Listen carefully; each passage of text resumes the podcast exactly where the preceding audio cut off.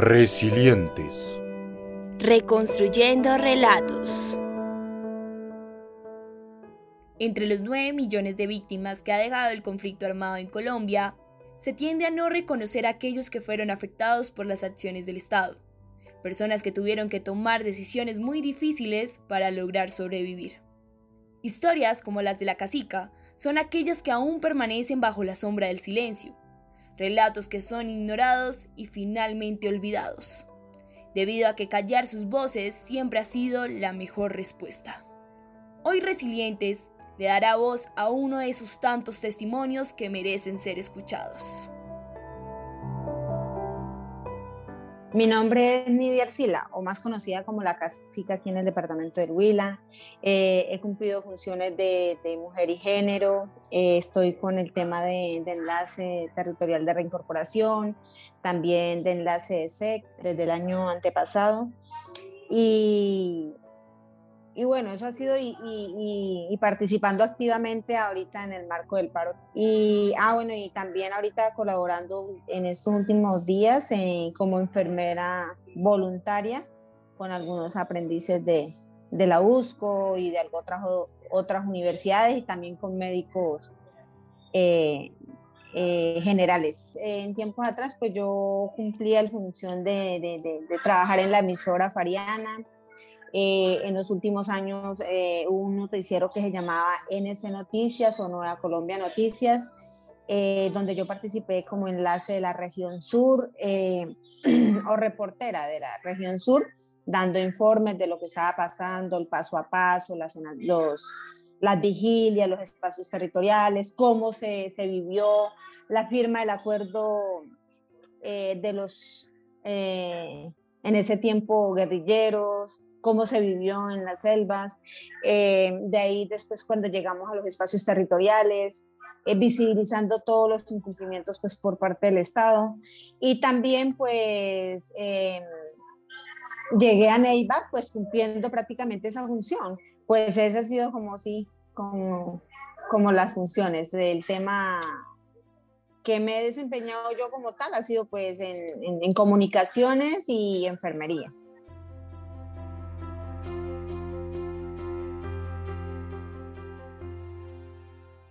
Ella recuerda algunos momentos de su niñez, en los que expone a los guerrilleros desde una perspectiva totalmente distinta de la que se tiene generalmente en el resto del país. No nos, no, no nos o sea, no nos quitaban lo que, lo que teníamos. Antes, al contrario, si había algo, nos compartían con nosotros. Si mataban una vaca, nos mandaban a regalar. Bueno, y eso uno nunca lo miraba con, con, el ejército. Entonces eso, eso, eso me marcó a mí y nosotros como campesinos decíamos era que la guerrilla defendía al campesino y el ejército lo atacaba. Eso era como, como, como la, la consigna. Nidia sintió un deseo inmenso por entrar a las FARC, buscando una escapatoria de la realidad en la que vivía, inmersa en la pobreza, el dolor y la injusticia. Ella estaba dispuesta a hacer grandes sacrificios a cambio de poder ingresar.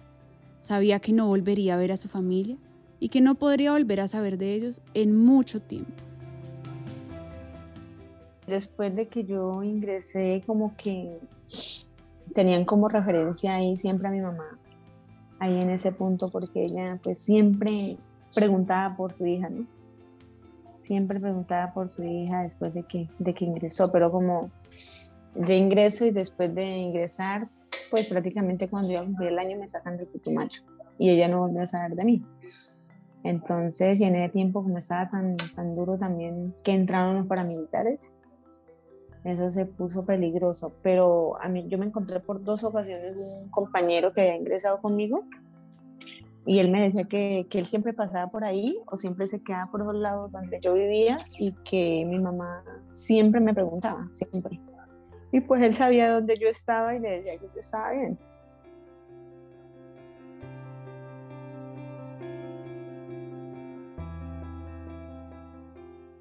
Durante los años en los que estuvo activa en la organización, tuvo que enfrentarse a varias dificultades, pero nada en lo que sus compañeros no pudieran ayudarla. En algunas ocasiones llegaron hasta devolverle la vida. Estando yo en esa función, yo caí enferma, me dio un, se me inflamó la vesícula, eh, quedando yo como dos días en coma en medio de un operativo militar, me dijo, pucha. Me salvé de milagro, ahí sí como se dice, de milagro. Tengo toda mi barriga dividida, o sea, rajada porque me hicieron láparo. Porque a mí se me inflamó la vesícula y se me sopló la barriga como una mujer de nueve meses. Entonces lograron estabilizarme, duré dos, casi tres días en coma y de ahí ya, pues el médico, un médico me salvó la vida, se puede decir, en medio de, de un, del operativo, o sea, del plan Patriota en entonces, ¿no? Que eso fue en el 2007. Me salvaron la vida y pues me cargaron como meses en mata. Y pues aquí estoy dando hora todavía. Me dicen mis compañeros que hierba mala nunca muere. Alejarse de su familia ha sido lo más duro que ha tenido que vivir. La comunicación con ellos era intermitente y sentía impotencia al no poder saber cómo se encontraban sus padres exactamente. Jamás pensó que las malas noticias serían las que llegarían primero después de varios años de no haber escuchado nada de ellos. Yo después de que ingresé, yo estando en curso, a mí me llega una carta de mi tío, porque él me empieza a contar cómo, había, cómo fue, o sea, cómo había sido, cómo habían, sí, que mi papá estaba muy mal, que mi mamá estaba muy mal, y que querían saber yo cómo estaba. Yo les envié una carta desde ahí, desde, desde el curso, que yo me encontraba pues relativamente cerca, yo estaba en el mismo departamento diciéndole que yo estaba bien, que yo me llamaba, cuál era mi nombre, ¿sí? Eso fue lo último. Después, en, pasó el tiempo, de ahí yo no volví a saber de ellos. Yo volví a saber de ellos en el año 2001, creo. Porque como yo me encontraba en el despeje, no sé, pues creo que me habían visto cuando el show de las estrellas, porque yo aparezco ahí ondeando la bandera de la paz. Y ellos, venía una comisión del Putumayo de indígenas. Y mi hermano escribe una carta y me la envía. Él dijo, llévenla y pregunte por Julana de tal, por Julana de tal, o sea, él dio mi nombre y eso. Y él escribió así, cuando llegó y me, y pues decían, como ellos venían para la mesa temática, entonces llegó el, el, indígena, pero tanta, tanta gente que mira, uno ni sabe cómo hacer. Resulta que cuando llegaron a la mesa temática, él habló con unos voceros, el indígena, habló con unos voceros que habían ahí en la mesa temática. Entonces les dijeron, vea, lo que pasa es que el Putumayo, un familiar, eh, que vive allá en el Cabildo envía una carta porque acá, porque hay una, una hermana de él acá. Y dicen que está en, en, el despeje. Entonces me acuerdo que tanto que le entregaron a Andrés París. Y él era de la mesa temática. Entonces cuando él recibe esa carta, él dice, pues el 48 o el Putumayo es del bloque sur. Entonces esta carta debe llegar es al, al bloque. Y resulta que yo estaba en el bloque, o sea, en la unidad del bloque. Entonces, cuando llegan unos muchachos de, de, la unidad nuestra, me dicen, mire, es que ha llegado unas cartas de, del Putumayo. Entonces, ustedes como, como son los, los, o sea, no se la entregamos a la, a la unidad del camarada Raúl Reyes, ni a la Teófilo, porque esos son áreas de acá del Huila o del, de, de Caquetá. Entonces, el Putumayo le corresponde pues a los que han sido el 48, ustedes deben conocer y se la entregaron a, a, un compañero. Y el compañero él llegaba y le entregaba todo al camarada Joaquín Gómez. Y yo era la enfermera de, pues de ahí en ese tiempo de Joaquín Gómez. Entonces, eh, ahí habíamos, una se llamaba Bellanira, había otra que se llamaba Yadira y yo que me llamaba Yanira, porque mi nombre de, de ingreso fue Yanira. A mí después me, ya me dejan con el apodo que es Casica porque después del 2004 pues me lo pone el camarada. Entonces eh, dijeron, vamos a ver cuál de las tres es. Entonces me dijeron, me dijeron, mija, es que em, me mandaron a llamar. Y yo dije, pues debe ser algún medicamento, eran como las seis y media o siete de la noche. Y me fui para allá para él. Cuando me dijo, mija, lo que pasa es que aquí hay una carta, pero queremos saber, él me mostró solo la, la, la firma de mi hermano. ¿sí? Él no me hizo leer nada de, de, del contenido porque no sabía si era yo o, si eran mis apellidos o era de la otra, pues también por seguridad. Entonces eh, me dijo, ¿usted conoce este nombre? ¿Le suena este nombre? Me dijo así y me mostró el nombre de mi hermano. Entonces yo le dije, ¿qué nombre? Y a mí yo me asusté al principio porque una carta, y, como allá para todo hay que pedir permiso, si yo pensé que me han mandado una carta a mí, pero por, ahí cualquier muchacho enamorado, yo dije, seguro le, me mandaron una carta y se la, se la mandaron, se la entregaron Cuando yo miro, el, el, yo me puse, se me puse el corazón a mí pensando en, en, en la carta del novio, ¿no? Y cuando me dijo, me dijo, mire este nombre, cuando yo miro Hernán Arcila, era el, es el nombre de mi hermano mayor. Yo le dije, ese es el nombre de mi hermano, le dije yo así. Entonces dijo, entonces sí es para usted. Entonces yo le dije, sí, camarada, le dije, le dije el nombre de mi hermano. Entonces me dijo, me dijo, bueno, dijo, entonces esta carta es para usted. Entonces yo le ay, yo muy contenta, pues yo tantos años sin saber nada, nada de mi familia, muy contenta. Yo le dije, yo la puedo leer, digo, claro, mi hija, leal. Incluso él ya la había leído, ¿no? Cuando yo me pongo a leer que, que, espero que se encuentre bien, que no sé qué. Nosotros acá estamos todos bien, la única que está malita, un poco mal de salud es mi mamá porque eh, por la pérdida de Nora. Nora era mi hermana menor. Ella yo le llevaba como un añito. Ella era contemporánea a mí. Y esa chinita era muy, muy apegada a mí. Muy, o sea, esa niña, muy, o sea, ella quería ser como yo, si eso era, yo dejaba la ropa mal parqueada, se la ponía, ella era, o sea, era muy apegada a mí.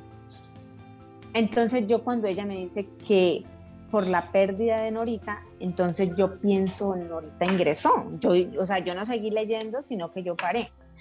Entonces yo dije, ingresó Nora, se, me, se vino detrás, dije yo, ¿no? Como yo no, después del curso yo no había podido, yo no había sabido más nada de ella. Entonces yo dije, ingresó.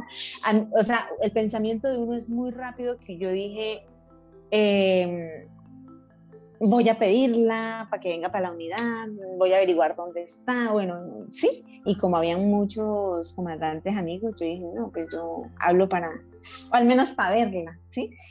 Cuando, bueno, yo, yo seguí leyendo, cuando él dice, no sé, eh, mi mamá está bastante mal por la pérdida de, Norita, que y, y sigo leyendo yo cuando dice ahí enseguida, dice que falleció hace un mes mi hermana le dio un tumor cerebral y ese tumor cerebral la, dejó ciega y la mató.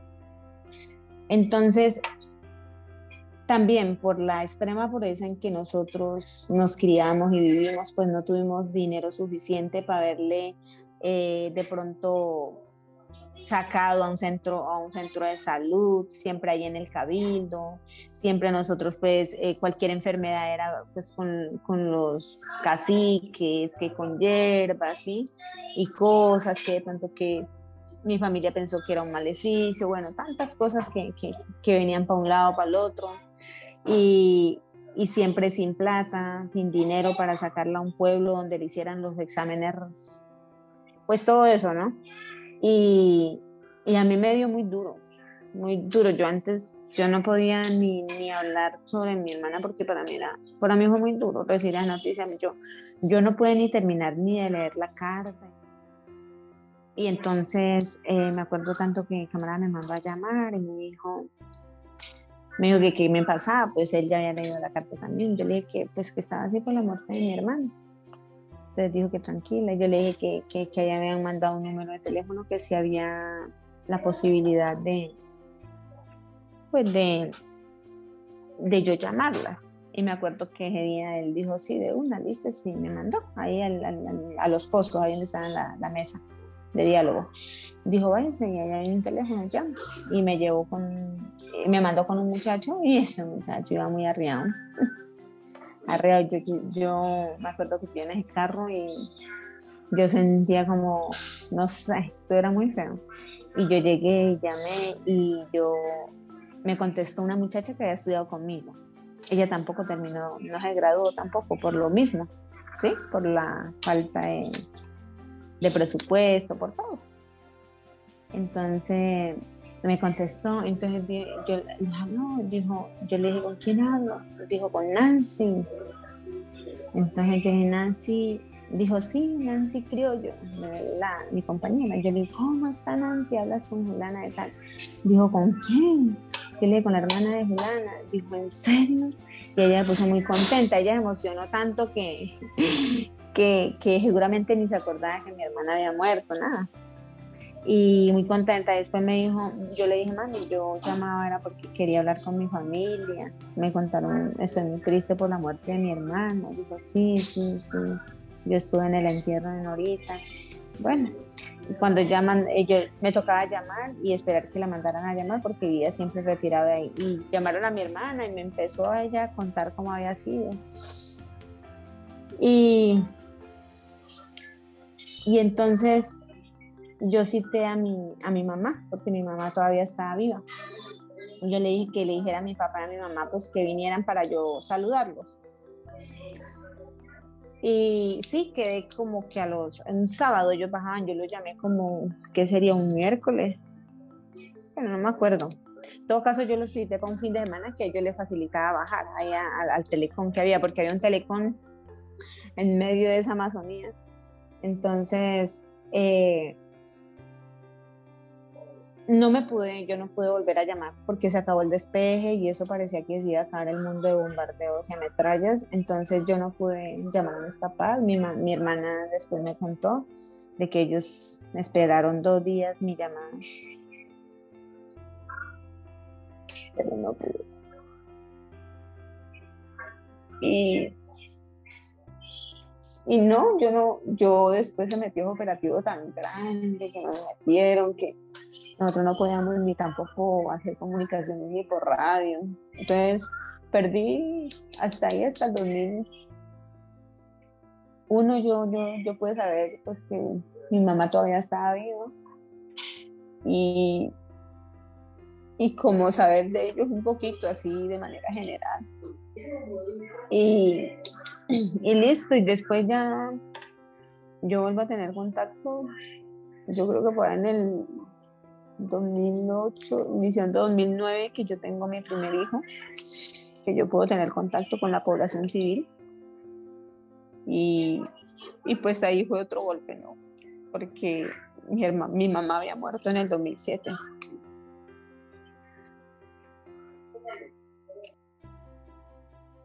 Y, y ya, yo, ahí yo tenía, todavía guardaba el número ese que me habían mandado y yo logré llamar.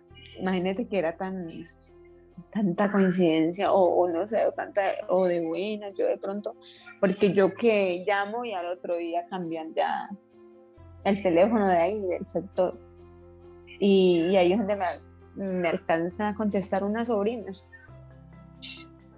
Una sobrina me alcanzó a contestar y, y después ya yo vi un número donde me llamaran y donde me ubicaran y ahí fue donde yo volví a tener contacto con ellos.